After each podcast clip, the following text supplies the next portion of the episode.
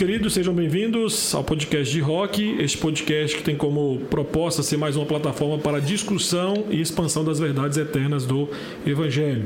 Espero que você que tem nos acompanhado aí nas plataformas, né, Matheus, de áudio, como Spotify, Deezer, Apple Podcast é, e, outras, e outras plataformas, YouTube, né? curtam, né? né? Curtam e compartilhem nossos episódios.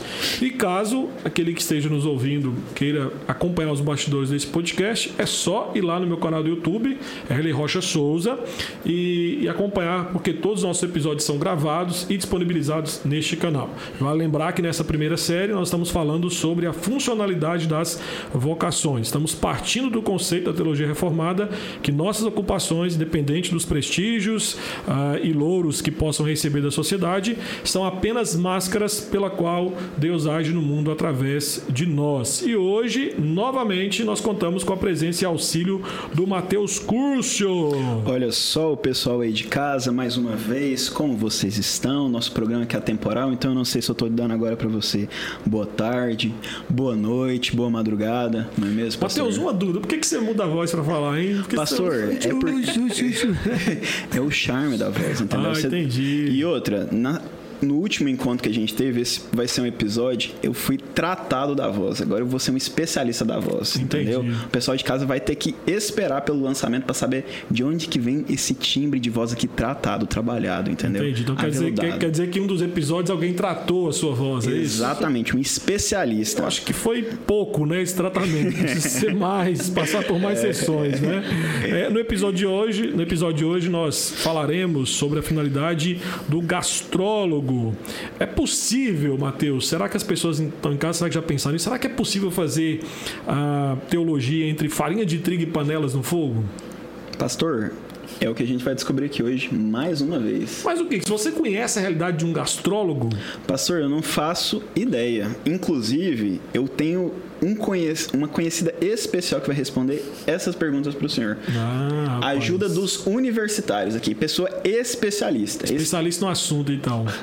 Que coisa, hein, rapaz? Porque Isso assim, mesmo. será que as pessoas têm noção, Matheus? Quem está em casa, será que tem noção aquele que está nos ouvindo, né? E também aquele que está nos acompanhando pelo YouTube? Será que tem noção no trabalho do preparo que antecede a criação e execução de um belo prato, tipo padrão Masterchef? Não, colocar aquele tompeiro top na comida? Eu não sei, pastor. O pessoal de casa tem aquele, aquela conversa assim: ah, é o tempero da minha avó. Mas será que tem um tempero especial? Tem consciência do que cada ingrediente está tá fazendo naquele alimento ali? Pois é, rapaz. Porque assim, geralmente porque nós fritamos um, um, ovo, né? Ou preparamos um outro prato de cozinha, nós pensamos que a vida e o trabalho aí de alguém que mexe, né, com gastronomia, um gastrólogo, né, ah, um chefe de cozinha, uma cozinheira, a gente pensa que é algo simples, fácil, sem mérito algum, né? A gente tem essa, essa falsa impressão. Então, por isso hoje, para jogar aí nossa teoria, né, de que cozinhar é fácil, está conosco a Janaína Janaína. Janaína Ferro. Janaína Ferro, 27 Oi. anos. Nasceu em Morrinhos. Nasci em Morrinhos. Mas veio com 16 anos. Veio com 16, foi para 16 anos com a Pontalina? Como assim? Você Não. nasceu em Morrinhos e depois foi para Pontalina. Eu nasci em Morrinhos, mas eu cresci em Pontalina. Ah. Isso. Então você ficou até os 11 anos. Não, você veio para Goiânia. Vim para os 16 aqui então, para Goiânia. Então tem 11 anos que você está em Goiânia. Tem 11 anos que eu estou em Goiânia. Ah, e você veio sozinha ou veio com sua família? Veio todo mundo da todo minha mundo, casa. Né? Ah, que legal. E aí? Você falou que ela tá com 27 anos, pastor? 27. Ó, pro pessoal que tá acompanhando, 27. exclusivo, pro pessoal que tá acompanhando a gente pelo YouTube, Janaína, 27 anos, mas com carinha de 26, né, Janaína? é, o pessoal, tá, o pessoal que tá nos ouvindo aí, a gente né? diminuir um pouco mais. o pessoal que tá nos ouvindo não consegue visualizar a, a Janaína, então o Matheus tá dando a definição de que, repita, Matheus, a sua piada célebre nesse podcast. Não é uma piada, pastor, é a seriedade de quem tem um olho, um olho categórico, entendeu? De olhar pela, pelas os participantes desse podcast. Janaína, Ferro, 27 anos com carinha de 26 anos. Ok. Janaína, muito bom ter você aqui. Foi só a voz que mudou. Só a voz que mudou, né? o olho também.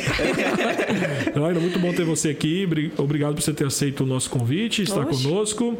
É um e, e, assim, eu quero saber de você o seguinte: é, eu tenho acompanhado você lá pelo Instagram, você tem a coqueteria. Para aqueles que estão nos ouvindo ou nos assistindo, corra lá no Instagram, arroba né? E você vai ver aí os, os trabalhos deliciosos aí que eu já provei, já experimentei, é muito bom. Já se né? deliciou. Uma pena que ela não trouxe aqui hoje para o nosso episódio, mas ok, né? Está Ok. perdoada. Dizendo ela que hoje, o dia da gravação, é o dia da folga dela. Então, nós iremos desculpá-la o por isso.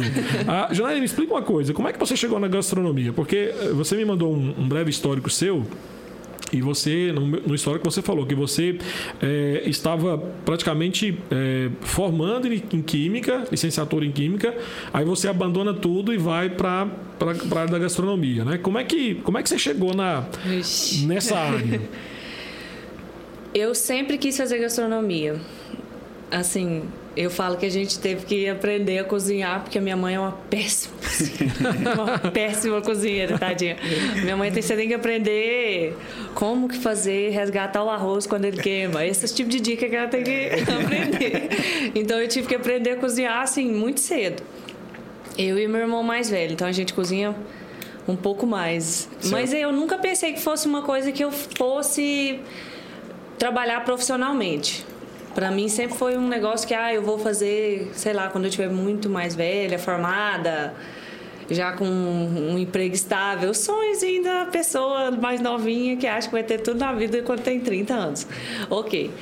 E aí eu nunca quis, né, assim, fazer profissionalmente mesmo, mas acabou que aí eu entrei para fazer licenciatura na Federal em 2013. Aí eu fiquei quatro anos. Fiz quatro anos de química. De química. E aquilo, gente, aquilo, aquilo suga a gente de um jeito assim. E aí eu cansei, falei, ah, você quer saber? Eu vou chutar o balde aqui, vou ver, fazer o que eu quero. E aí eu fui para gastronomia, fui fazer um curso de gastronomia, mas foi bem de- um, mais ou menos um ano depois que eu larguei de fato a faculdade de química. Mas quando você largou, você já tinha em mente que você queria fazer gastronomia. Tinha. Eu só não tinha muita coragem. Faltava coragem. É, faltava um pouco de coragem, assim, porque até que minha mãe, assim, não foi muito. Não apoiou muito no início. Ela ficou meio que com medo. Porque é uma federal, você vai sair de uma federal? Custou passar, vai sair de uma federal. Mas no fim eu acabei mostrando para ela que era uma coisa assim que eu não queria mais, aquilo já não já estava acabando comigo, assim mentalmente se sentia mesmo. realizada, então, fazendo química. Naquela época, assim, hoje eu entendo que talvez não era uma coisa que eu devia de ir com esse pensamento, entendeu? Esse negócio de realização pessoal, entendeu? Ah, eu não me sinto realizada, mas assim, mais pra frente a gente discute sobre isso. É, mas eu fui com essa mentalidade mesmo, ah, eu não me sinto realizada aqui nessa faculdade, é difícil, gente, não é fácil. Você entra numa faculdade federal, mas assim, não é fácil por que sair. que... é, A minha dúvida é assim, é, porque você mudou drasticamente de química para de gastronomia, né? O que, que te levou a fazer química em primeiro lugar? Qual foi o seu interesse pela química? Eu gosto de química. O negócio da faculdade de química que pesa é física. Entendeu? É tipo Se assim, fosse só a química, mais as outras coisas. É do outro mundo, assim. Nossa, eu levei, eu lembro que eu levei uns, umas três matérias pra fa- passar em física 1. Gente, aquilo é um terror. Eu falava, nossa, não dou conta disso que não. Aí você vai se achando burro, sabe? Nossa, é tenso. Mas no mais, assim, a química mesmo, nossa, eu gostava pra caramba. Tanto que as matérias que eu passava mesmo era química, me ferrava mesmo era física. Mas o resto, mas aí eu, tipo, tomei meio que. Eu tive uns problemas familiares na época, com meu irmão, ele, ele tava na faculdade também, e aí eu tive uns problemão. Aí meio que você toma um, um desgosto daquilo, entendeu? Por conta da situação toda que eu passei com meu irmão, que de meio de droga, etc., na faculdade. E aí eu fiquei. Eu fiquei chateada com aquilo e eu acabei falando, não quero nem mais voltar nisso aqui, eu já tô com raiva, eu vou fazer um negócio que eu gosto aqui e isso aqui não vai dar nada pra mim não. E a federal que você estudou era aqui mesmo em Goiânia. Ali no Samambaia. Tá. E aí você, quando você vai cursar gastronomia, você também estuda aqui em Goiânia ou não? Eu fiz. É? Aham, fiz na Camburi. Camburi é uma, é uma faculdade Aham. é, privada. Isso, aham. Ah, Hoje não tem curso de gastronomia, não que eu saiba, na verdade, de gastronomia pública, assim, sem ser privado, você tem que pagar. E aí eu comecei na PUC, aí eu não curti muito o jeito deles Zero. Fazendo um marketing errado aqui. Não, tá certo. E aí eu não gostei muito da metodologia, Metodologia deles, do jeito que aconteceu um- umas questões lá, perdi o fiéis, eu tinha fiéis, né? E aí, por conta de uns erros deles aí, e aí no, parti pra Camburi. Aí eu acabei lá no Camburi, gostei. E Acho foram dois anos lá? Foram dois, anos, de aham. curso. E assim, é, é aula. Eu sempre tive curiosidade de como é que é aula de gastronomia.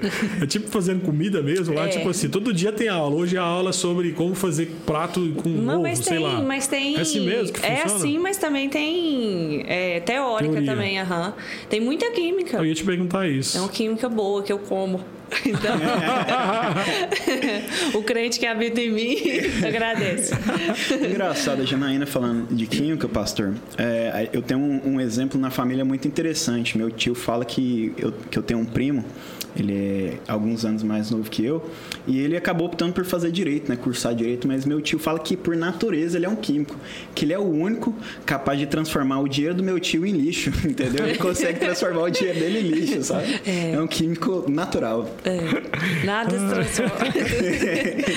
Aquela frase que a gente e, e chegou. Janaína, assim, dentro dessa, dessa resposta que você nos deu anteriormente, né, sobre a questão de, de você estar na, na química, entendeu que você não, não tinha aptidão para química por conta da física que envolvia, né? Porque você entendeu que era algo Zero aptidão que era algo extremamente difícil para você conciliar. Mas assim, como é que você definiria o que que você faz hoje? Né? É, como é que você definiria aí para nós o seu trabalho de todos os dias? Hoje, hoje, quando eu entrei, eu não tinha a mentalidade que eu tenho hoje como cristã mesmo. Então eu entrei na gastronomia com intenções é, puramente de entrar para satisfazer intenções pessoais minhas, entendeu? Mas hoje eu vejo que mesmo eu entrando com uma intenção errada, que o Senhor renovou aquilo em mim e acabou que eu hoje tenho uma, uma, uma visão não correta. Eu acho que eu tenho que ainda transformar muito, mas eu consigo ver que hoje o que eu faço não é somente, ah, você só faz doce. Não, o que eu faço é igual você falou, as mãos de Deus, A máscara que a gente de Deus, age, né? isso, é a máscara de Deus, que a gente é o agente do amor de Deus demonstrado ali em pequenos gestos que a gente faz. Então eu vejo não a coqueteria minha empresa como algo que vai me elevar socialmente, ou senão eu vou ficar Bilionária, rica, tipo bilionária. Mariana Perdomo da tipo, vida. todo mundo vira pra mim e fala isso. Ó, mas se você um dia chegar, lembre-se um de nós, né? Precisa não, mas se quiser pode, né? Se Deus quiser, ok, entendeu? Você Não precisa assim, né? Não, Se porque hoje, quiser. por exemplo, porque cookie tem aquela, acho que é Coqueteria América, né? Que é bem, bem famosa, que é rede já, acho que, não sei se Eu ela é vi, americana, o que, é, que ela é, né? Porque eu vim em assim. Goiânia, vim em Brasília, né? É, assim, já vi em alguns É, é uma locais. franquia É uma deles, né? franquia, né? Então, possivelmente, ué, por que não? Pensar que a pode chegar a esse, a esse patamar, Não, né? sim, não, a gente tem esse, eu tenho esse pensamento, né? A empresa acaba que não é só minha, é a- da minha família também, que eles também investiram muita coisa em mim. Mas eu não tenho, assim, mesmo que eu, eu cresça e eu vire franquias pelo Brasil inteiro, eu não quero, eu quero continuar com a mesma a mesma cabeça de que eu faço aquilo para que é um pedacinho do reino de Deus que eu estou mostrando pessoas, entendeu? Não é um só um meio de eu ficar rica, milionária, sei lá. Entendeu? Eu quero sempre ter essa. Até que quando a gente faz é, questão de empresa, esses planos da empresa mesmo, a gente coloca missão, visão, valores. E uma das visões lá é continuar sendo alguém que leva não só doce, mas bem-estar para as pessoas e também mostra um pouco do, do reino de Deus, que é para isso que eu trabalho, né? Legal. Quando você comentou sobre gas- gastronomia, você falou que de- desde mais nova, antes de cursar química, por exemplo, você já gostava de cozinhar. Quando você iniciou o curso, você pensava o fazer gastronomia por um- uma realização pessoal ou já pensava isso como uma possibilidade de negócio? Você já pensava em trabalhar em algum lugar? Eu E- acho, e, eu assim, acho que dois tá com- ligado, complementando uhum. a- aqui do Matheus, é assim: ah, existe mercado hoje para o gastrólogo, por exemplo, porque eu sei que teve um boom aí por conta de um monte de reality show, né, que mostra Uhum. a questão de cozinha, as pessoas trabalhando, então meio que deu uma, uma valorizada Uhum. no- no- nesse tipo de trabalho, né? Então, a, a pergunta que o Matheus fez, aí eu quero complementar, né?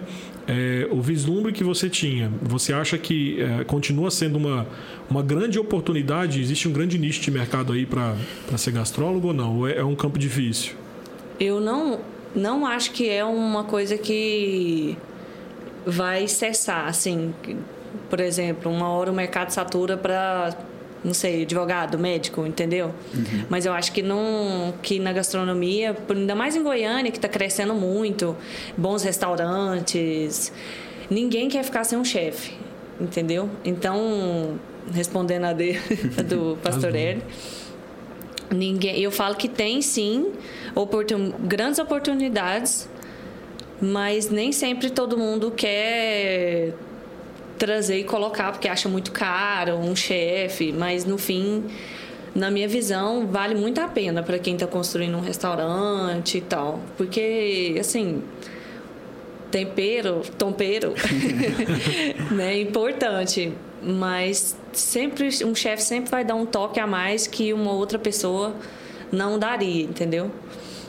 Mas a sua pergunta, repete, Matheus. Sua pergunta é: você comentou que gostava de cozinhar já antes de fazer química. Uhum. Quando você pensa hoje, toma a decisão de se formar em gastronomia, você pensava isso como uma possibilidade de exercer isso como profissão ou era como realização pessoal? Pode alinhar as duas, claro, né? Aham, uhum. Mas... eu acho que as duas alinham. Você procurar uma, uma coisa para você crescer, uma empresa, e isso acabar sendo uma vontade de se realizar pessoalmente, entendeu? Entendi. Mas você já tinha. Quando você fazia o curso, a sua intenção era de trabalhar para alguém como uma chefe, por exemplo? Era. Era uhum. trabalhar para alguém, uhum. não era uhum. montar a sua empresa. Não. Eu hum. vim já posso falar sobre isso. Manda O espaço é seu aqui. É, eu estava na faculdade, eu entrei em 2017, no meio do ano, né? No final do, do segundo semestre do ano. E aí, em 2018, na primeira metade do ano, no primeiro semestre, eu fiz um curso de cook em São Paulo. Meu padrasto eu queria fazer com um chefe que ele é renomado por aí. E aí meu, eu queria fazer e meu padrasto falou: Não, então vai, eu pago você e faço. E aí acabou, eu falei: Ah, então, ok, eu vou. E aí eu fui, fiz o curso de. Era cookie brownie. E fiz com esse chefe, era um dia só. Fui, voltei. No mesmo dia. No mesmo dia fui para São Paulo, voltei. Fiz o curso, voltei. E aí eu gostei tanto. Foi um negócio assim que eu achei assim, gente, mas esse negócio muito simples de fazer Achei que era muito simples, em duas aspas aqui. Muito simples de fazer. Eu gostei, é gostoso, eu sempre gostei muito mais de doce, de mexer com doce do que salgado. Mas aí eu fiz, gostei e falei, tá certo, vou mexer com isso. Aí eu comecei a planejar a empresa. Aí eu, eu fiquei um ano planejando a empresa. Se você chegasse no meu quarto, tipo em 2018 até 2019, que eu formei em 2019 em ju, julho, agosto, enfim. Umas dessas datas aí que agora não estou lembrada. Você ia ver, assim, no meu quarto, muito post-it de realmente eu planejei a minha empresa por um ano. A Bruna tá aqui, ela não vai me deixar mentir. E aí eu planejei, planejei tudo, quanto eu precisava, o que eu queria fazer, então, eu não fiz as coisas na, nas coxas, assim, né? uhum. né? Eu tive um, um planejamento. A, a, na faculdade, eles dão matéria de administração. Não é só ir para cozinha. As partes boas é para cozinha. Mas, assim, dão noção para você de administração, marketing, noções de química, até mesmo para você conhecer cada alimento e tal. E aí eu peguei essas informações, marketing e administração, e comecei a planejar a minha empresa toda para abrir assim que eu formasse. Antes eu trabalhava no imobiliária, estava meio custoso para mim, aí assim que eu formei eu saí da imobiliária. E aí eu fui abrir o que eu queria Realmente. Então, a, então a coqueteria ela surge é, assim, foi algo planejado então. Enquanto você fez o curso, aí você volta, você vislumbra a possibilidade, poxa, é uma área que eu me identifico, área de doce, né? uhum. né? E, e, de certa forma, pelo curso, você foi extremamente influenciada, e como disse você aqui, entre aspas, né? que para quem tem uma certa noção e, e trabalha nessa área, é, fazer o cook não seria tão difícil assim. Uhum. Né? Mas apesar que eu já vi lá no seu Instagram você abrindo algumas, algumas caixinhas de pergunta sobre isso, né? Ah, você acha que. Qual, qual que é a é, a, a, mistura que você acharia legal. Até sugeri uma lá, né, cara? Que... Joga aí na roda aí, passa. Rum uva passa. Rum uva passa. E aí o pessoal gostou lá, é. rapaz. É lógico. Então, assim, é, pelo que eu entendi, a coqueteria ela surge então dessa forma, né? Uhum. E aí você uhum. falou que, de certa forma, hoje é uma empresa familiar, que a sua família se envolveu uhum. nisso, né? Então, qual foi a participação da sua família para que a coqueteria pudesse existir? Financeiramente. Nada, você não consegue abrir assim uma coisinha é papo de coach. você, vender... você consegue, você vai, você é, é você consegue, você, você precisa ter é. alguma coisa, assim. Você precisa ter um, pelo menos um dinheirinho ali pra você começar. E aí a minha família me ajudou bastante, não só motivação, assim, dando motivação, e tal. Não, vai. A minha mãe, depois que eu formei, ela ficou bem mais tranquila. Assim. De vez em quando ela me pergunta se eu vou voltar para química, mas tá. Não, mãe. mas é, mais foi isso mesmo, questão financeira mesmo. Sem a minha família eu não conseguiria abrir. E assim, o custo para abrir o que você tem, não precisa falar valores, né? Mas é, é um custo, para quem está em casa poder ter uma noção, né? É um custo alto ou seria um custo médio, vamos dizer assim? dinheiro não tá valendo nada, né? Meio é, assim, você fala o tá valor. Tá caro as coisas, né? Porque você precisa o quê? Você precisa é, forno, fogão especial para isso ou não? Eu decidi comprar um bom forno para começar. Para começar? Uhum, porque eu já tinha uma noção básica na faculdade que um bom forno faz um bom produto. E não só, por exemplo, eu, eu faço meus cookies com chocolate belga. Se eu não tiver um bom forno, eu vou estar. Tá, eu vou estar tá jogando tudo aquilo, Fora. né? Mais ou menos assim, meio. Vai, vai ficar bom? Óbvio, vai ficar muito bom. Mas a qualidade do meu forno para um forno normal, tipo residencial, tipo é, bem, é, bem, é bem diferente. É bem diferente. Então, um bom forno. Então, esse aí foi um investimento mais caro que eu tive. Tanto que o meu forno foi mais de 4 mil reais. Foi o investimento que a minha mãe conseguiu. Uhum, que conseguiu me dar um suporte. Que ninguém Ninguém tem, assim, um dinheiro assim para dar esse tanto, né? Eu não tinha. Precisei de mamãe. É porque você não conhecia o pastor Erle da época, né? Pro pessoal de casa aqui que não sabe, o pastor Erle abençoa a vida dos irmãos com um projeto desse aqui, né, Nossa, né, pastor? Com certeza, irmão. Abençoaria um com muita oração, com muito jejum. Vai rolar um sorteio de mil reais aí né? hoje. É, abençoaria bastante, com muita oração, né? Com muito jejum. Muito jejum. Vou orar por você, irmão. você conseguir. Eu já ainda assim, assim, eu acompanho bastante você lá no, no Instagram, não tem como não acompanhar, porque geralmente você, você, trabalha muito com os stories e sempre tem uma. o seu feed é muito, muito bem organizado lá, a coqueteria, muito uhum. bonito, né? As fotos estão lá, né? Eh, e não só pelo Instagram, mas porque também eu já comi, né? Já comi alguns. não na quantidade que eu deveria e merecia comer, mas, né? Okay, Especialmente. Vou, vou anotar essa dica. Especialmente o pessoal que está acompanhando a gente pelo YouTube pode perceber, pastor, que o senhor tem se alimentado muito bem da coqueteria. Não tanto né? assim, deveria mais, né? E assim, para quem está nos, nos ouvindo, nos assistindo, assistindo, realmente é muito, muito gostoso mesmo é o, o cookie, né? Uhum. E aí minha pergunta é assim, como é que é seu processo criativo? Porque você falou que envolve química.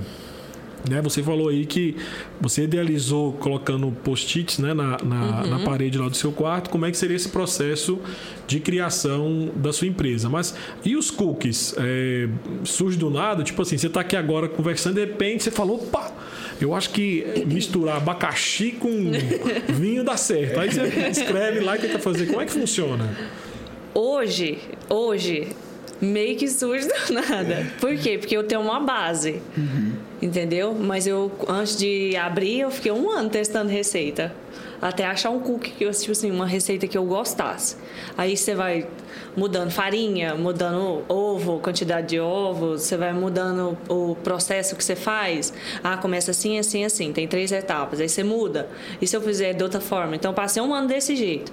Então, o primeiro ano você da empresa não, não funcionou, vamos não dizer assim. funcionou. Era só você foi testando, só, era só química, né? Só planejamento mesmo, só planejamento mesmo. É, foi só química. Eu, e mais assim, junto com o planejamento, administração, o marketing que eu fiz, o quanto que eu precisava de, de ter na empresa para abrir.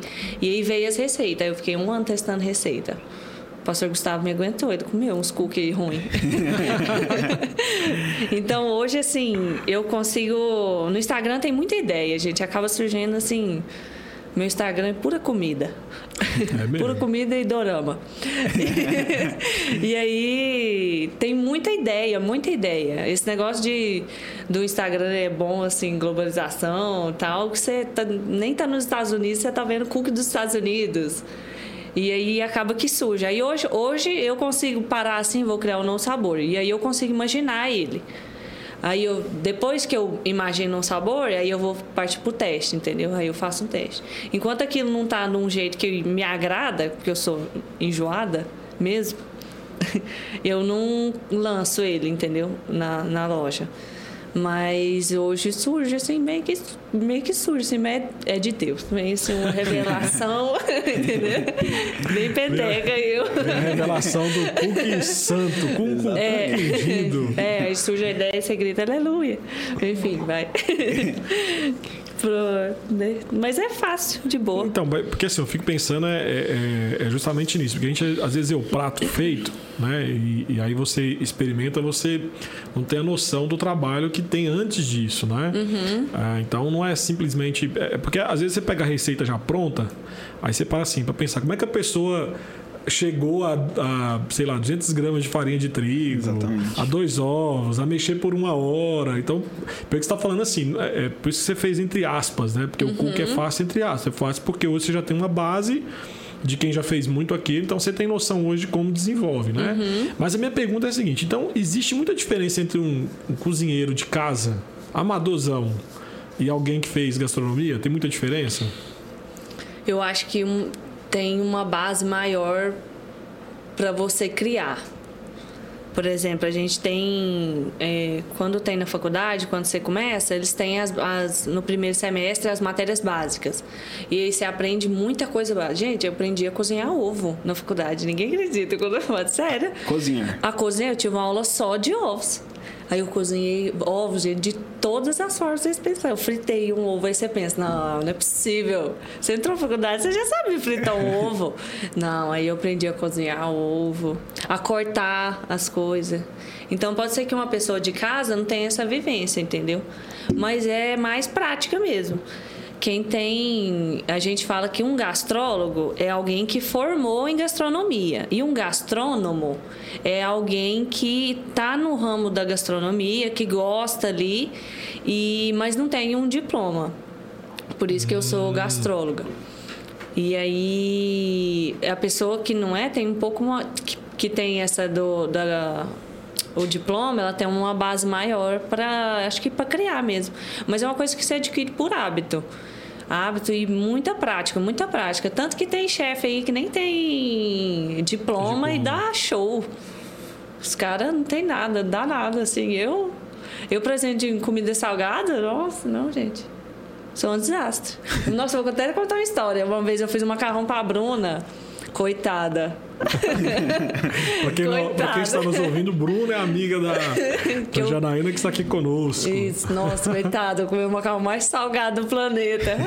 Mas, tá vendo? Não, mas macarrão, macarrão eu sei fazer. Vai, o macarrão, Macarrão é você fácil, manda bem, que pastor. isso? Aí eu fui pra faculdade, aí eu aprendi a fazer um macarrão direito. Janaína, como que cozinha um ovo direito? E como é que frita-se um ovo Verdade, direito? fiquei curioso agora, hein? Quer dizer que aprendeu várias maneiras de cozinhar ovo. Só, não é só um Eu só jeito. quero né? Ou tem tanto tempo que eu não frito um ovo. É Pra impressionante. mim, nossa, meu Deus. Lá em casa a gente Dá tem panela antiaderente e não sai um ovo sem, sem pregar na panela. Não, eles- tem que ter uma panela boa pra você fritar um ovo. Tem que ter panela Sabe boa. aquelas panelinhas pequenininhas? Pequenininha, ideal. Que tem uma tampinha? Essa é em bem casa tem pequenininha essa. mesmo. Sei. Melhor panela pra você fritar um ovo. Minha avó. Nem precisa de óleo. Lá em casa é essa aí, coloca é ótima aquela panelinha. É. O ovo do Pronto, senhor prega, compra pastor? uma que tá ótimo. O ovo do senhor prega na... Não, meu ovo é fantástico. É Ainda mais fantástico. quando é cozido. e tem um tempo certo. Eu aprendi no meu curso do Google que se você deixar oito, a água ferver, quando a água começa a borbulhar, você xuxa o ovo lá dentro. Xuxa, o que que é Xuxa? Eu sei esse de. Xuxa, Xuxa é verbo Xuxa. É um- Ele Xuxa, nós Xuxamos. É, é Xuxa, Xuxa. Esse mesmo. Xuxar pro pessoal de casa que não entendeu é quando você coloca adentro da água, quando você adentra a água Então, do Coloque recipiente. adentro algo. Você in- in- in- insere, Insere, dentro. aí Xuxa. O inserir é Xuxa, É então. chuchar lá É. dentro do ovo. Todos os goianos sabem. Exatamente. Ah, Esse é nosso. É pra quem tem cultura, né, parceiro? É, É. é quem é raiz. quem tem um pé rachado entende. Pessoal de casa aqui. Aí, Eu te entendo, eu te entendo.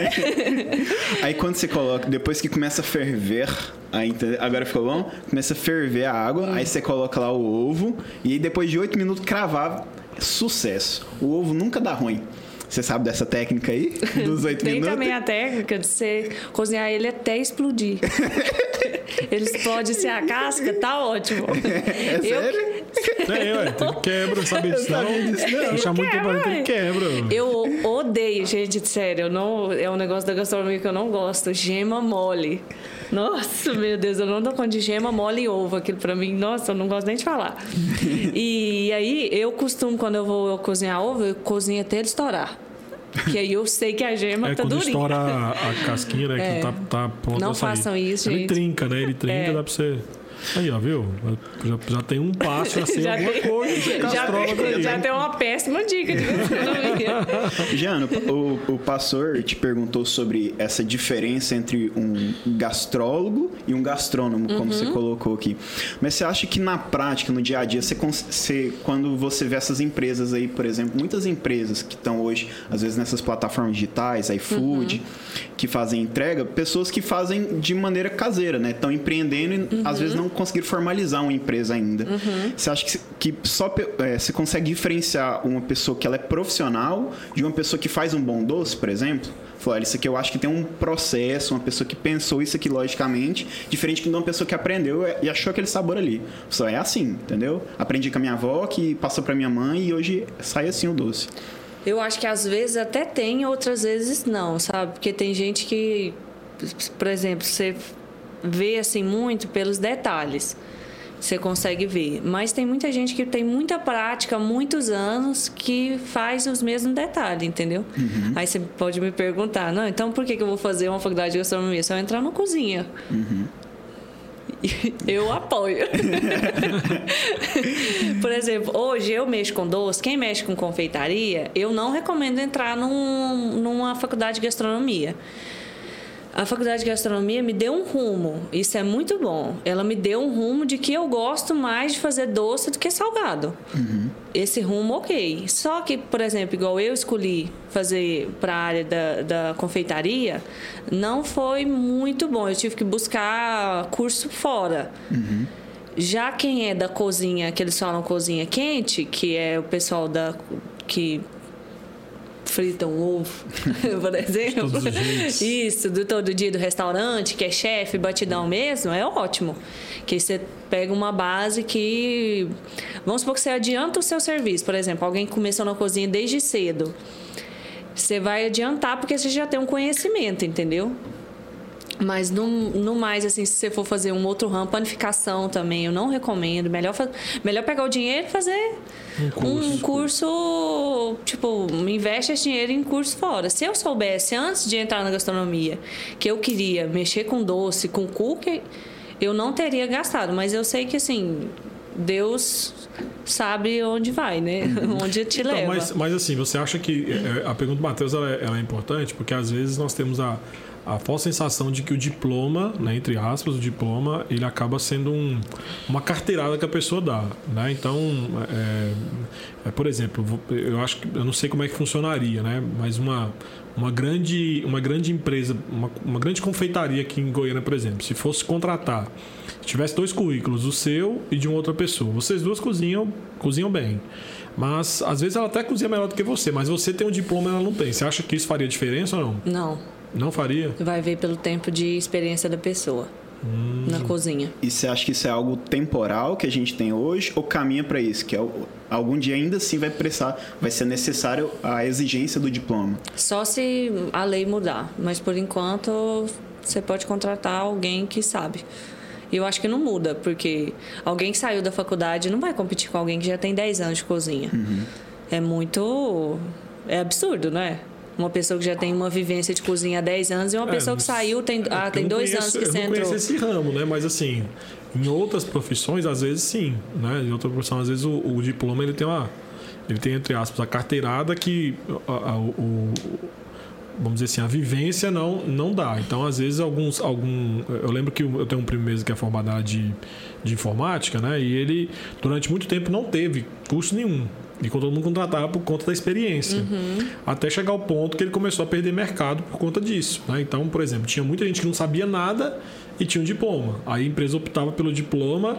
Aí ele falava, mas eu sei mais do que esse cara. Não, tudo bem, você tem mais tempo de serviço, mas o cara tem um diploma. Então ele teve que acabar indo para uma especialização, conseguindo um diploma, para que ele pudesse hoje voltar a ter mercado. Né? Uhum. Então, na cozinha, você acha que não corre esse risco? Eu acho que pode até mudar. Pode até que ser que aconteça isso aí. Mas agora, agora, 2021, eu não vejo possibilidade disso mudar. Acho que é porque é uma coisa muito prática. A pessoa vai gostar. Você tem dois. Uma pessoa vai gostar da sua comida ou ela não vai gostar da sua comida. Você vai contratar um cara que tem diploma e a pessoa não gosta da sua comida? Não adiantou nada, né? É. Então, é assim, é 880. No fim, eu se tivesse um restaurante, tivesse que contratar um chefe e tivesse dois, por exemplo, um com diploma, um sem diploma, eu mandava os dois cozinhar. Então, faz um prato para mim. O que eu gostar mais, Fica fi- fica. A Jana citou aqui a citou a lei, né, que não tem uma lei que exige Uhum, isso e todo toda carreira ela precede essa imposição, ela vem anterior pela lei, né? A gente às vezes tem alguns momentos aqui no nosso programa Uhum. que a gente acaba citando alguma coisa e eu me lembro de uma lei do estado de São Paulo, do município de São Paulo, que foi revogada quando houve uma um, quando houve um apelo popular e foi enviesado por alguns parlamentares lá que assumiram, alguns vereadores de São Paulo, que era uma lei que mediu o tamanho do pastel. Então, no lugar, lá você tinha que ter um- uma metragem do pastel. Aí Você fala assim, que lei inútil, né? Você tem todo um, um- no direito, você tem essa discussão, né? De essa lei, ela não tem aplicabilidade. Que sentido tem essa lei? Mas infelizmente a gente vê isso. E hoje, Esse é tipo Subway, então. Tem um pão lá de. Só é samba se tiver 15 centímetros. Quantos centímetros? 10 centímetros. Tem um amigo meu em São Paulo que ele, que ele levou. Vinícius Mantin, reverendo Vinícius Mantin. Se um dia você assistir isso, ouvir isso, lembre-se que eu contei essa história. Na época do seminário, o seminário era perto do Subway. E aí o Subway tem aquela regrinha lá do pão, né? Que você coloca lá 10 centímetros, 5 centímetros. Aí o Mantin foi lá lanchar, né? Aí ele levou uma fita métrica. É o tipo, é o tipo de um coisa que eu faria. Pediu um pão de 10 centímetros. Aí o cara trouxe, ele mediu, ele, não, não. Tem 10 centímetros, não, quer 10 centímetros. Aqui, ó, propaganda aqui, ó. Não acredito. Socorro. É o tipo de coisa que eu faria, Essa meu lei aí do pastel, né? mas ela foi derrubada pelos parlamentares, né? Eles Graças pedi- a Deus, né? Eu que tô vendendo, eu faço pastel do tamanho que eu quiser. Mas é isso, às vezes a gente pensa, hoje, por exemplo, se, se fosse esse o- bate-papo, não é o propósito da gente aqui hoje, mas eu pensaria uh, no, na responsabilização, primeiro na responsabilização, né? Você tem um diploma, não é simplesmente pra você pendurar na parede, mas às vezes para você conseguir responsabilizar aquele profissional e se tratando de, de alimentação, a gente, eu pensaria, por exemplo, uma questão de saúde. Olha, esse profissional que ele está cozinhando, ele tem consciência de que isso pode gerar um mal, né? Mas essa é uma responsabilização que já existe, não sobre a carreira, né? Mas a É. preocupação se aquele alimento ali, qual que é a validade dele, né? Você faz É, isso, esse- você já consegue ter esse tem- controle hoje? Já tem fiscalização pra isso, né? Sim. É, hoje. Se eu consigo fazer? Você consegue fazer essa mensurar o tempo de validade do seu produto hoje? Tem. Você faz teste. Você faz. Eu fiz um teste, eu, por exemplo, eu assei um cookie.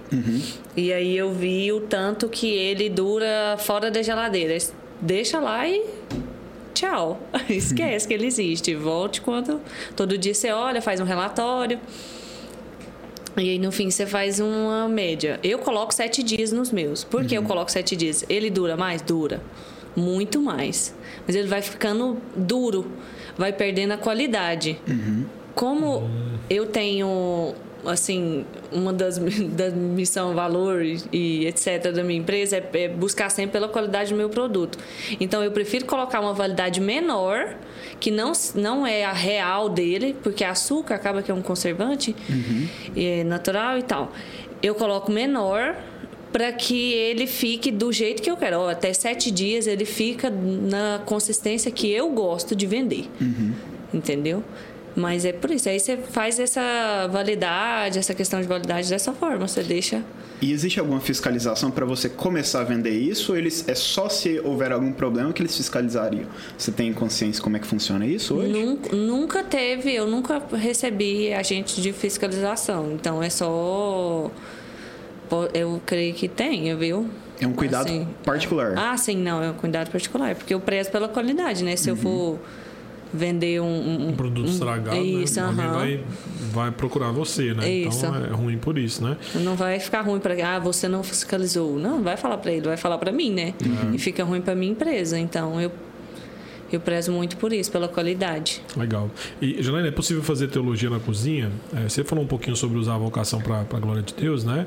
Mas assim, como é que isso, como é que isso acontece na prática? Eu quero assim, apenas lembrar aqui que a, a, na teologia reformada, a vocação é a maneira como Deus trabalha através dos seres humanos, é, principalmente na manutenção e cuidado da sua criação, né? Uhum. Ah, e aí eu, eu, citei a frase de Lutero, né? Lutero que dizia que a vocação é uma, é uma máscara de Deus, né? Através da qual ele, ele se esconde nas, nas nossas relações uns para com os outros através da vocação. Então, assim, de forma bem prática, como é que, como é que você visualiza você fazendo teologia entre farinha de trigo, entre cookies, né? Eu sei que está lendo o livro do Tim Keller, de Fé e Trabalho, então vai te ajudar bastante a pensar nisso, né? Comecei, Mas assim, é, como é que isso acontece de forma prática? Como é que você é, visualiza, por exemplo, eu lembro que Lutero, na época da Reforma, a, um, a, uma célebre história dele, né? Que o, o, um sapateiro perguntou, Lutero, agora que eu me converti, eu faço sapato, tem que deixar de fazer? Ele falou assim, não faça o melhor sapato e venda por um preço justo. Faça, uhum. trabalho, faça esse trabalho para a glória de Deus. Né? Então, assim, como é que você visualiza você fazendo cookies hoje e isso com a teologia, com a glória de Deus? Como é que você visualiza isso? Eu acho que se eu pensar só nessa, nessa parte de ah, faça o, o cookie bem e venda com de forma justa, eu acho que eu, eu entrei numa numa numa tipo assim, dois, dois lados eu, entraria. Chama dicotomia, certo? eu entro nesse lado, assim, porque muita gente tem muito ímpio que vive isso. Ele faz uhum. algo bem, bem, vende de forma justa, paga bem os seus funcionários. Uh, que mais? Trabalha de forma clara, paga bem Bons seus impostos produtos. e tal. Eu acho que muito ímpio faz isso. Eu tinha muito isso em mim de que não, não devia ser só isso. Não é possível que é só isso. Eu agir dessa forma, entendeu? Muito ímpio faz. Por como que eu vou dizer que eu sou diferente se eu faço as mesmas, as mesmas coisas que um ímpio consegue fazer? Uhum. Então eu isso tem que ser colocado na minha mente assim sempre. Eu sempre fico pensando, ah, mas eu pago bem os meus impostos. Ah, mas eu trabalho de forma correta não é só isso, né? A gente tem que lembrar que a gente faz aquilo para a glória de Deus e que a gente. Eu li uma. Vou fazer um adendo. eu li uma, uma história no, nesse livro do, do Tolkien. Que ele conta um conto de, de uma folha, que um, de um pintor que desenha uma folha. E eu achei assim, nossa, de uma, de uma sensibilidade assim incrível até fui ler o conto inteiro, porque ele só conta um pedaço, né, um pedaço, no livro. Né? Uhum. Ele só conta um pedaço de que ele, ele queria pintar uma árvore enorme, mas no fim ele conseguiu só pintar uma folhinha. E aí ele morreu, que não dá a entender que ele morreu, dá a entender que ele foi para outro uma viagem longa, mas ele morreu. e aí ele pinta só aquela folhinha e no final ele é esquecido. E aí quando ele chega é, na viagem dele, ele vê aquela árvore estrondosa que estava na cabeça dele, entendeu?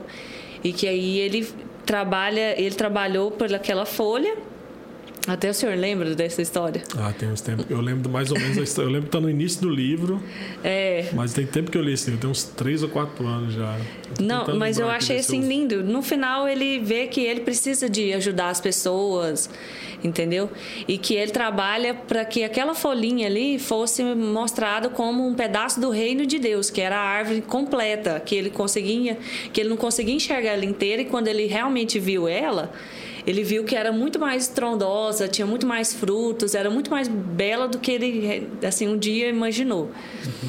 E eu acho essa história assim tocou muito assim em mim para eu trabalhar para não só para pensar assim, ah, eu estou fazendo apenas uma folha aqui, mas para eu ser alguém que mostra o reino de Deus através de qualquer coisa que eu possa fazer. E é isso que eu, eu penso assim. Então, dá para fazer teologia? Dá. Dá para fazer teologia em qualquer coisa que você faça, assim é assim, entre paredes. qualquer, coisa, lícita, né? qualquer coisa lícita Não, que você é, faça. Depende, depende, do Deus para quem você está apresentando sua isso, teologia ou demonstrando isso. sua teologia, né? Então dá para você fazer, né? Isso.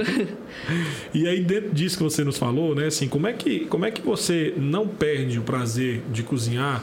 Como é que você não perde, por exemplo, a, o foco de ter a glória de Deus como a principal objetivo de, de fazer o que você faz, ah, pensando que hoje você tem um aumento de demanda. Uhum. Né? Então, assim, no início eu penso que é mais fácil você pensar, poxa, é bem mais fácil eu fazer 10 cookies pensando na glória de Deus do que agora receber encomenda de 100, 200, 300, 500 cookies, às vezes por dia.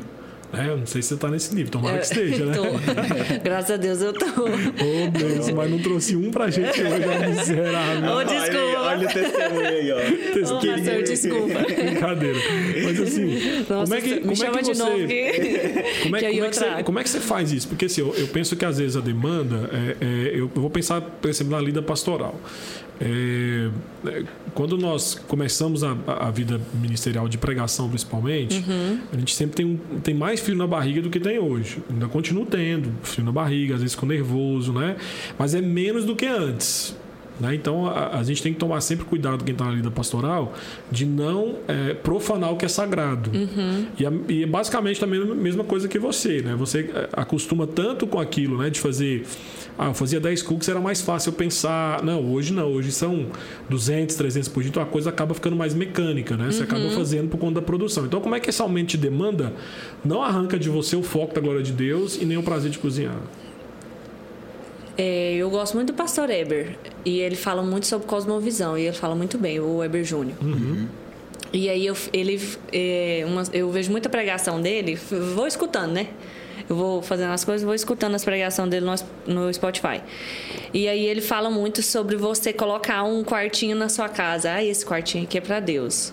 E que isso é errado, a gente tem que colocar na base. Então, mesmo assim, eu fico pensando que hoje eu, eu tento colocar na base entendeu? Mudar minha cosmovisão de tudo que eu faço. Então, mesmo que eu faça as coisas automaticamente, quando eu, quando eu paro e respiro, eu falo: não, pera, eu fiz isso para a glória de Deus. Mesmo que eu não consiga pensar isso, porque meu dia é muito corrido, no fim do dia, quando eu deitar, eu sei que eu fiz todas as coisas para a glória de Deus. É claro que questão de entrar em pecado e tal.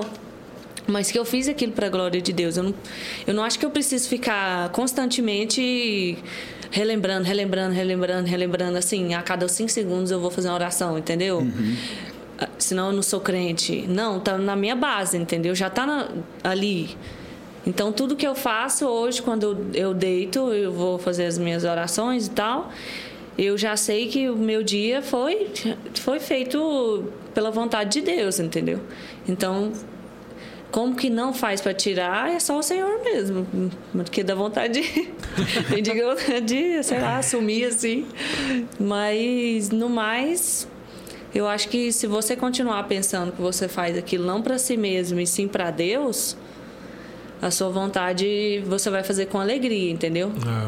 É. E assim, a, a, perspectiva, né, os reformados diziam, né, corandel, né, você fazer tudo perante Deus, né? Uhum. Então, a Lutero mesmo dizia que o, o ser cristão é, é, um viver, é, é um exercício, é, viver a vocação é, é, é, você ser cristão, né? E aí uhum. ele dizia que a nossa vida, ela é modelada tudo a partir da nossa vocação. E aí a perspectiva reformada, né, o corandel, você, como você bem disse, aí, enfatizou, né? eu posso tudo fazer fazer de forma às vezes corrida por conta da demanda, mas eu tenho noção quando eu vou dormir ou quando eu vou levantar que tudo, pegar na farinha, fazer as misturas que tem que ser feitas, eu estou fazendo corandel perante a presença uhum. do Senhor e para a glória dele, lá. Então isso é bem legal, bem, bem importante isso. Jana, você comentou ah, algumas vezes do a importância do processo subjetivo seu de produção dos seus cookies. Uhum. Então você experimenta, você tem que gostar deles. Uhum. Você acha que seria assim que seria assim com qualquer produto que você fizesse? Então, assim, o que, que eu quero perguntar? Foi um uma decisão que você tomou, foi assim, olha, eu quero fazer cookie porque você gosta muito de cookie ou porque foi algo assim, cara, eu, eu acho que eu consigo enxergar um mercado para isso, além de gostar de cookie. Você entende a minha uhum. pergunta? Eu vi dessa forma. Tanto que hoje, eu, por exemplo, eu vendo não só cookie que eu asso, mas eu também vendo congelado. E quando eu fiz o curso, eu foi uma das primeiras coisas que, o, que o, o professor falou. Ah, você pode congelar tanto tempo, aí já deu um, um clique na minha cabeça. Eu falei, caramba, isso pode gerar um mercado. Eu não pensei só em, ah, vou arrumar alguma coisa para fazer uhum. na vida pensei na questão de mercado também. Por isso que eu tive o planejamento uhum. todinho, para ver se aquilo também rendia, né? Porque também tem pesquisa de mercado e tal. Mas e, e, você, e você trabalha de casa, né? Você, Trabalho, por sua, enquanto sim. Você, você mesmo deixa bem claro, nós não temos ateliê, então você tem que é, ou pedir pelo iFood ou das outras plataformas ou ir lá buscar, né? Uhum. É, e assim, você trabalha em casa, junto ali com a sua família e tudo. A, a minha grande pergunta é a seguinte, como é que você, trabalhando de casa, você não perde o foco empreendedor? Porque eu fico pensando que é difícil, é. né? Porque você está convivendo ali. Assim, literalmente, é, os problemas familiares estão dentro do seu trabalho, o seu trabalho dentro dos problemas familiares. Não assim, tem como você fugir disso. Hoje, eu, eu moro só. Hoje eu moro só. Então, é eu e a empresa. Mas mesmo assim, tem muita. Tem muito jeito de você se perder ali. Sei lá, procrastinar do que você divide fazer, você não vai fazer. Ai, vou deitar. Dois gente, você tem, uma, você tem uma agenda de serviço? Tipo assim, acontece eu levanto de 8 horas, aí eu tenho que preparar tantos cookies no dia ou não? Você vai pela demanda que é pedido? Eu produzo um tanto antes de abrir a loja, eu abro a loja e a minha funcionária chega 4 horas da tarde e ela fica até de noite. Que eu fico até. Eu abro a loja às 13 e fica até meia-noite. Hum. Aberta. É, corrido. Mas aí eu acordo bem mais cedo para a produção. Porque eu, queria, eu quero que esteja tudo pronto. Mas qual foi a pergunta, pastor? Me perdi. Desculpa. Então, se você já tem uma, uma rotina de trabalho, né? Tipo ah. assim, você fez uma agenda, eu levanto. Ah. Que aí você falou, eu posso muito bem falar, tarde eu vou dormir. Aí, mas aí, se você fizer isso, literalmente, uma tarde de sono, ah. é, pensando em você que é empreendedora e depende do que você produz, é uma tarde sem produzir, sem uhum. lucrar, sem se manter. Então, é. no final das contas, as contas vão vencer e você vai, vai ter que pagar. O boleto né? chega. É, aí, aí, a Bíblia um fala. pandemia ou não, o boleto é, chega. E a minha pergunta é essa: você tem uma agenda definida de serviço? Tipo assim, segunda-feira é sua folga, mas segunda-feira, terça-feira eu levanto sete da manhã, de sete a meio-dia eu tô, eu tô assando, de uhum. meio-dia até as duas eu tô dormindo. Se eu tenho uma rotina, eu Isso. tenho, eu tenho uma rotina. É, acaba que tem vezes que eu não consigo cumprir, porque às vezes eu estou muito cansada. Mas, por exemplo, hoje com a minha funcionária, eu consigo fazer coisas que. cuidar um pouco de coisas pessoais que antes eu talvez não conseguiria. Então ela me ajuda bastante nesse negócio aí, mas me perder é muito fácil. É muito fácil você falar, ai meu Deus, hoje eu não quero trabalhar, não. Quando você é dono do seu próprio. Tem isso também, essa dificuldade. Mas precisa de uma. Como que seria a palavra? Você precisa de tem uma agenda definida, né? Um planejamento. Isso, você precisa ter um planejamento, mas você precisa também ter uma, uma força de vontade de fazer aquilo, entendeu? Às vezes, por exemplo, como eu trabalho até à noite, dá umas 8 horas ali, você pensa, meu Deus, vou fechar a loja, eu não aguento mais. eu não aguento mais. Coisa de pecador miserável mesmo. Aí eu falo, não, vou ficar aqui. Por quê? Porque meus clientes acostumaram eu ficar das 13 à meia-noite. Eu vou fechar, você acaba tirando um pouco de credibilidade credibilidade no seu negócio. Então, é um pouco isso, mas é, não é muito fácil, não. Quando você é dono do seu nariz, assim, você ainda mora. Já aconteceu de você ter mais, de, é, você ter mais demanda do que você conseguia produzir? Já. E como é que Já. você lidou, lida com isso, se é algo às vezes você fica meio louco. Assim, você começa a dar uma surtada, mas. É porque você quer atender todo mundo. Você né? quer, ah, você quer carregar o mundo. Eu quero carregar o mundo. Eu sempre quis carregar o mundo nas costas, mas às vezes não dá, não. E aí eu tenho que aprender a falar não. Calma, Janaína. Não tem mais? Não tem mais. Ainda tem? Ainda tem. Oh, ou senão você vai oferecer, por exemplo, ah, a pessoa quer um sabor X. Olha, não tem mais do sabor X. Vai produzir? Não. Não consigo mais produzir. Uhum. Mas tem do Y, compra do Y. Aí acontece. Você vai aprendendo uns, uns umas macetes, jogadas né? de. Queijo. Isso, você vai Você vai aprendendo aprendendo a a, chunchar outro tipo A, de... o a gingado. chuchar outro Chuchar sabor que a outro pessoa quer, pessoa. entendeu? Acaba que você faz mais cliente que você faz amizade com as pessoas, a pessoa te. Você acaba tendo. um- Quando você tem que fazer essas jogadinhas, você acaba tendo Uhum. um relacionamento mais amigável, aí você faz amigos. Enfim, não adianta ficar louco, não Então, adianta hoje- mesmo, mas. ho- ho- Hoje, então, você tem um, vamos dizer assim, um, um público mais fiel, então, né? Um público que tá ali com você e Uhum. Hoje tudo, eu né? tenho. E assim, é, eu tô pensando aqui na pandemia, né? Que na pandemia eu tava ontem dando, dando uma pesquisada ontem no aumento, né? Que teve aí das... da- dos pedidos, né? Então, por exemplo, a- no iFood, teve um estudo do próprio iFood que teve um aumento de 94% de pedidos na época da pandemia. Não, então, eu queria ser dono do iFood. é, não, então, você, mas um cara em São O negócio Paulo, foi né? errado, né? Você, Eu queria você ser dono. cerrado Eu queria ali. ter 1% assim do iFood só. Não, todo mundo, né? Porque assim, iFood, Rap, todos esses, 99. Eu tava, eu tava vendo é, é, do iFood, que lá em São, Paulo, em São Paulo foi um cara, eu até notei, ele fez 900 pedidos em seis meses. 900 pedidos em seis meses. Então, no mês, ele fez mais de 500 pedidos. Eu não duvido. Eu tenho cliente que 500 pede pedidos. todo dia. Todo dia. Eu só não pede segunda que eu não abri. só, só. Tem gente que pede todo dia. Eu, eu sou consumidora do iFood. Eu queria ter 1% dessa empresa, gente. Eu sou consumidora do iFood. Eu não consigo cozinhar mais para mim. Aí, essa semana, já tem, já tem três semanas que eu tô... Virei fit, né? Porque... Não dá, né? Uma hora, uma hora não dá de você viver só de iFood. Mas, assim, eu pedia muito. Logo eu que vendo pelo iFood. Então Mas eu sei que a empresa, plataforma ela, a sua funciona. empresa, então, por exemplo, que teria na pandemia com a, com iFood, ela, ela cresceu, melhorou. Cresceu. Cresceu muito. Eu abri a empresa em, assim, papel mesmo. Papel em junho, julho, mas eu fui abrir ela no iFood, consegui arrumar papelada, porque tem que. O iFood você não tem como fazer sem ter MEI, é, CNPJ, nem nada, não. E aí você tem alvará, porque é comida, bombeira, esse estranho. E aí eu demorei a abrir, abri no final de setembro. De que ano? 2000 e... Peraí, 2021 agora faz dois anos, 2019, né? 19. Perfeito. É, 2019. E aí eu levei esse tempo. E aí eu fazia.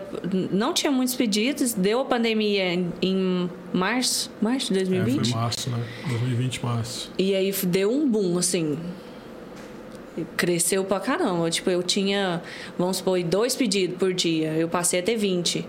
Foi um negócio muito. Deu um boom mesmo. Aí, de lá pra cá, hoje, até graças a Deus, eu tô só crescendo, assim. Mas a pandemia ajudou dia- muita gente a crescer. assim, qual, foi, no- lá nos, qual foi o seu recorde? Assim, você falou, nossa, esse dia foi um dia que eu produzi cookie assim, que eu não tinha mais pra onde, onde colocar em casa. Nossa, na Páscoa, a Na primeira Páscoa? Páscoa? agora que eu fiz, eu fiquei. Eu não tinha feito, no, foi a primeira mesmo. Ano passado eu não Você fiz, né? diferente, né? O- muito gostoso aquele Ah, cookie. é. Aí eu falei, ah, vou mexer com esse negócio da Páscoa aqui. o ovo de Páscoa ficou muito Ficou bom. bom mesmo, cara. Nossa, ficou Eu gostoso, comi um. Eu comi um, eu tive que escolher um sabor pra mim. Ficou bom mesmo. Pode repetir. é o ego. Não, ficou bom mesmo. Vamos falar sobre o ego agora. Não, ficou muito gostoso mesmo. Ficou excelente, pode até repetir. Aí você falando de planejamento, eu tava lembrando que, acho que foi ano passado, que no, no final do ano, que a, a Mariana Perdomo, né, mostrou lá é, que ela tava já preparando a campanha pra Páscoa desse ano, cara. Então, assim, é, é- é surreal, né? Você pensar que o planejamento da pessoa. é, porque é uma época que vende mais, né? Nossa, eu, quem mexe eu com nunca doce tinha é- pensado. Assim, eu tinha ouvido falar que a Páscoa vendia muito. Que era o, o mês que mais vendia. Desculpa aí, peguei sua água, Matheus. Não, não. Que era o mês que mais vendia, a época do ano que mais vendia. Mais que Dia das Mães, mais que Natal. E eu vendi muito no Natal. E aí eu não acreditei, né? Tanto que ano passado eu não fiz, porque querendo ou não dá trabalho. Gente, aquela casca de chocolate é só por Deus. Por isso que eu paguei para alguém fazer para mim. porque não tem, é muito complicado. E aí eu falei, ah, então vou fazer. Eu eu fiquei sem acreditar, viu? Ah, Vendi mesmo, tudo e se eu tivesse pegado tipo o dobro, eu tinha vendido muito mais. Mas questão Então, de aí- planejamento, Aí né? uma coisa interessante, você tocou no assunto aí, né? É, como, é que se, como é que você não fica ganancioso? Deus. Eu vou tocar aqui Mas de novo, é porque, é Deus. assim, porque porque você tá senão falando você aí assim, louco. né? Por exemplo, é, você teve a demanda Sobe lá, a sei cabeça. lá, 100 pedidos. Aí de repente aparece mais 100. Aí você fica, nossa, né? Poxa, eu vou perder 100 pedidos. Né? Vai ter no final do mês vai ter o lucro X. Uhum. Mas humanamente falando, você, você não consegue fazer aquilo porque você está muito mal. Né? Aí deixa eu te perguntar assim: é, nesses pedidos que você recusou, se você aceitasse, você acha que teria a mesma qualidade? Não. Não teria. É por isso que eu não aceitei, porque eu coloquei nos, nos valores da minha empresa que eu prestarei pela qualidade. É uma coisa que eu, eu particularmente tenho na minha mente, qualidade. Por exemplo, eu fiz 80 ovos de Páscoa. Se eu fizesse, por exemplo, 180, eu não conseguiria entregar do jeito que eu entreguei todos os 80, porque eu não tenho estrutura para isso. Entendeu? Eu trabalho com, com do, do- uma cozinha grande, que é grande, e um outro quarto que é grande também, só. Mas não tem estrutura para fazer uma quantidade, por exemplo, que a Richesse deve fazer. Eles devem fazer, sei lá, uns mil ovos de Páscoa e olha que eu tô chutando por baixo. Eu não tenho estrutura. Aí, quando você não tem estrutura, você faz as coisas na coxa. Nas coxas. E aí cai a qualidade. E aí, quando cai a qualidade, por exemplo, que eu ofereço um, um item a mais, que é um ovo de Páscoa, que não é uma coisa que eu vendo regularmente, eu se ofereço alguma coisa ruim. Por exemplo, não, aqui é o de Páscoa da coqueteria, mas não ficou tão bom. Então, os cookies não são tão bons. Aí, eu não vou pesar só uma época do meu ano. Eu O vou pesar inteiro, o né? resto, porque eu- até a pessoa querer provar de novo só o cookie para falar para ela assim, ah, não, então é bom mesmo o ovo de Páscoa que ela errou. Nossa, aí vai demorar demais. Aí eu prefiro fazer as coisas com qualidade. É muito melhor, é muito, muito mais significativo e traz mais retorno no resto do ano do que só uma época do ano. Se eu fizer as coisas melhor. Janaína, o pastor começou com a pergunta do seu trabalho em casa hoje, né? Do aumento com, a- com as demandas da pandemia. Você pensa em ter um ateliê? E assim, já seguindo da pergunta, você hoje, é, entre muitas aspas, você só faz cookie, né? Você falou de um momento É. específico que você fez ovos de Páscoa também. Você pensa em exp- expandir esse, esse trabalho de doces e acrescentar mais alguma coisa no cardápio? Então, abrir um ateliê e essa, esse acréscimo ao cardápio tem a ver com esse ateliê ou você já pensa fazer isso antes? Não, eu penso em abrir uma loja para mim. Eu até pensei que talvez esse ano daria, mas com a questão da pandemia aí tá meio complicado você sair de um lugar que tá dando certo, que é minha casa, por enquanto não tá pedindo um espaço assim maior para eu me arriscar, entendeu? Então eu achei eu tenho os planos, já tá tudo assim organizado, mas eu vou dar uma esperada. É melhor dar uma aguardada. Uma segurada, né? É. Eu ia te perguntar sobre isso, né? Quais os desafios você vislumbra aí para a coqueteria? E se você tem algum projeto novo aí, ah, Uhum. pensando nisso, né? Pensando não só na estrutura física, né? Do ateliê, mas também em novos produtos, né? Às vezes você fala, "Ah, pastor, eu gostei muito de fazer ovo de Páscoa, acho que dá, acho que dá para fazer cookie e outra coisa. Uhum. Né? Então, assim, quais são os desafios que você vê pela frente para a coqueteria e os projetos novos que você tem em mente? Nossa, o desafio é se manter. Manter ali no mercado. Acabou que depois que eu abri a coqueteria, assim, não tô falando que é por causa de mim, nem nada não, mas eu vi um aumento muito grande de gente vendendo cookie. Então, você se manter ali tendo um diferencial sempre, não é fácil. Você tem que manter a criatividade sempre, ó, todo dia, todo dia, todo dia. Marketing, nossa, é, uma, é um negócio que para mim assim, é muito complicado, porque não parece, mas eu sou uma pessoa tímida. E aí, e aí você tem que aparecer para por exemplo, Instagram, para a pessoa se conectar com você. Isso para mim é um, um negócio muito complicado. Ou senão você tem que fazer novos sabores para a pessoa sempre. Tipo assim, aqueles clientes que começaram comigo, não ficar enjoada. Ah, eu já enjoei desse cookie aqui, ela só tem esse. É complicado. Só Deus mesmo para ajudar Mas a te é- dar é criatividade, engraçado, assim. Eu não sei vocês, mas assim, quando a gente, por exemplo, eu vou numa hamburgueria, né? Vamos chu- chu- chutando aqui. Aí Eu chego lá, olha aquele cardápio gigantesco. Eu sempre peço o mesmo. Mesmo, né? eu, eu tenho esse desafio também. Né? Eu não de- tenho coragem de pedir outro, porque eu falo, poxa, esse é tão gostoso, o outro pode ser não tão bom. Então eu acho Nossa, que às já vezes eu também é sou doce totalmente assim, sabia? diferente. Eu acho que doce é só a mesma coisa também. Pedir vai ser sempre o mesmo sabor, porque. Não, mas Já hora você você sabe que é certo, não tem, não tem risco de você pedir e não gostar. Mas eu acho que isso é mentalidade de homem, acho que muito, muito mentalidade de Nossa, mulher é tem diferente. muito. Eu sou muito diferente. Eu vou num lugar e eu falo, nossa, um negócio novo? Vou provar. Eu tenho aquilo na minha mente de que se os outros sabores que eu experimentei são bons, então esse aqui tem uma chance grande de também ser bom. Mulheres pensam diferente de nós, né? Janaína, sua mensagem final, sua consideração. Quero primeiramente agradecer você por ter disponibilizado um tempo da sua folga, você estar aqui conosco hoje. E sua mensagem final aí para os nossos ouvintes e aqueles também que estão nos acompanhando pelo, pelo YouTube. Pastor, me permita fazer uma última pergunta antes Te das permito. E considerações. se eu não te permitir, você faria assim mesmo? Faria. Aí eu, eu deixaria. Faria, é Eu vou ter que abrir um outro podcast para fazer essa pergunta, pastor. É, a gente está falando aqui desse momento como a pandemia pôde potencializar o seu trabalho e é, como que o, o, o propósito dessa primeira temporada do nosso do projeto aqui do Pastor Elé, a gente fala sobre vocação, ah, é comum fazer a pergunta de como você incentiva que tipo de, de caminhada você incentiva alguém, por exemplo, olha, eu tenho desejo de, de cozinhar, eu tenho desejo de seguir isso, eu tenho esse sonho, mas eu não sei que passo trilhar. Então você falou que tem muito, teve muito planejamento nesse processo. Se você pudesse re- resumir um pouco de várias perguntas que a gente fez aqui hoje, alguém fala assim, olha, eu gosto de cozinhar, às vezes eu faço isso bem, ou eu vejo um potencial para esse produto aqui, como que você é, é, indi- é, aconselharia essa pessoa hoje? Ele quer um rumo, a Ele pessoa quer um rumo. quer um rumo. E Eu como falo eu ele faço? fazer a faculdade. Que- Quem que fala assim, ah, mas você falou tão assim da faculdade, né? Nossa, que não vale a pena e tal, mas não foi isso que eu quis dizer, assim. Não, você explicou bem. Porque Expliquei? a faculdade me deu um rumo. Você falou, a faculdade me Esse- deu um rumo. Se ele quiser um rumo, então ele faz a faculdade, que de lá ele já vai sair com uma ideia Uhum. do que, que ele quer fazer. E no mais, gente, pedir para Deus para saber revelar a sua vontade, como o pastor Eber, né? Deus É, Deus- revela a sua vontade. Deus Ou revela não, faz você entender a vontade que ele revelou.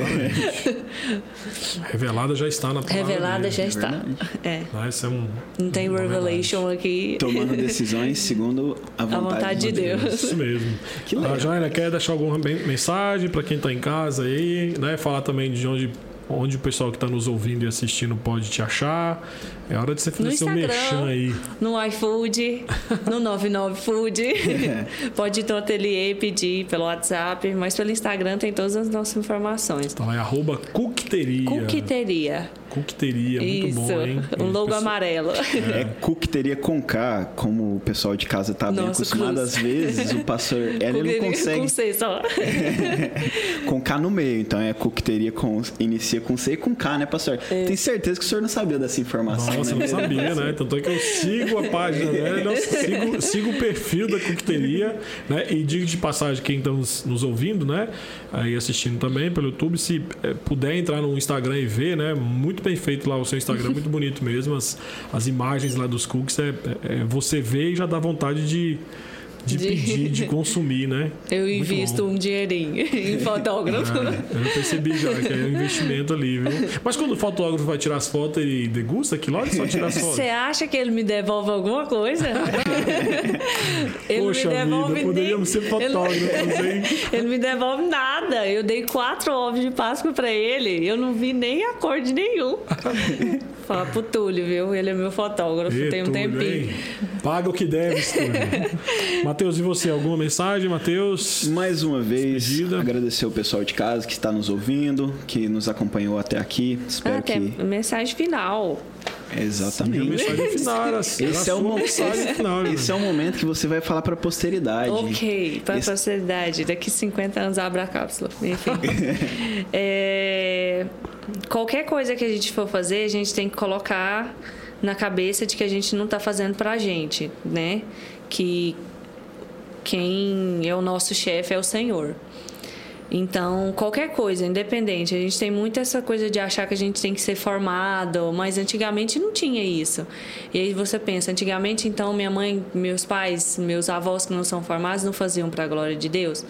Mesmo assim, porque a gente tem mania de querer profissões chiques. Ah, eu sou jardineiro. Não, eu sou ambiental, por exemplo, assim. Mas tem em mente de qualquer coisa que a gente faz, por mais simples que seja, são feitos para a glória de Deus mesmo, não mais. E a gente é a gente está desenhando a nossa folhinha do é. toque e que ali é só um pedacinho da árvore que grandiosa que é o Senhor. Mas não tem, é só isso mesmo que eu queria dizer. Muito obrigado, Janaína. Matheus, terminou a sua fala, Matheus? Eu vou apenas agradecer mais uma vez primeiro, Janaína, obrigado por pelas respostas esclarecedoras. Agradecer o pessoal de casa, né, mais uma Com vez, certeza, que nos acompanhou. Né? E mais uma vez eu espero que esse diálogo sobre vocações possa estar incentivando você em casa. Você que é jovem, às vezes está na dúvida acompanha lá o Instagram da Janaína para você poder mandar um direct para ela. Janaína, o que que eu faço? Eu sei, eu não sei cozinhar um ovo. Onde que como que eu cozinho um ovo? Entendeu? Aí você pode mandar uma mensagem para Janaína. Aí você vai pegar o cardápio dela, você vai fazer um pedido, entendeu? Isso aí. Antes disso, antes de você, antes dela responder essa pergunta, você faz esse Paga pedido. Paga pela consultoria. Exatamente, não é mesmo? Então é isso, mais uma vez, pessoal, um abraço e espero que vocês nos acompanhem no próximo. É com você, pastor Erley. Ok, então, meus queridos, a todos aqueles que nos, nos ouviram, né, que acompanharam aí pelas plataformas Spotify, Deezer, Applecast, uh, Apple Podcasts e outras plataformas que estamos disponibilizando o áudio. Obrigado pela sua, pela sua audiência e esperamos que você possa não apenas curtir, mas também compartilhar esse áudio com aqueles que você entende que possa abençoá-los. Obrigado também àqueles que nos acompanharam pelo YouTube, né? E se você apenas ouviu e não acompanhou pelo YouTube, corra no YouTube para que você possa ver os bastidores deste podcast. Mais uma vez, obrigado, Janaína. Obrigado a todos que nos acompanharam até o final e que Deus continue abençoando a vida de vocês e até o próximo episódio. Um abraço. Um abraço e tchau, tchau.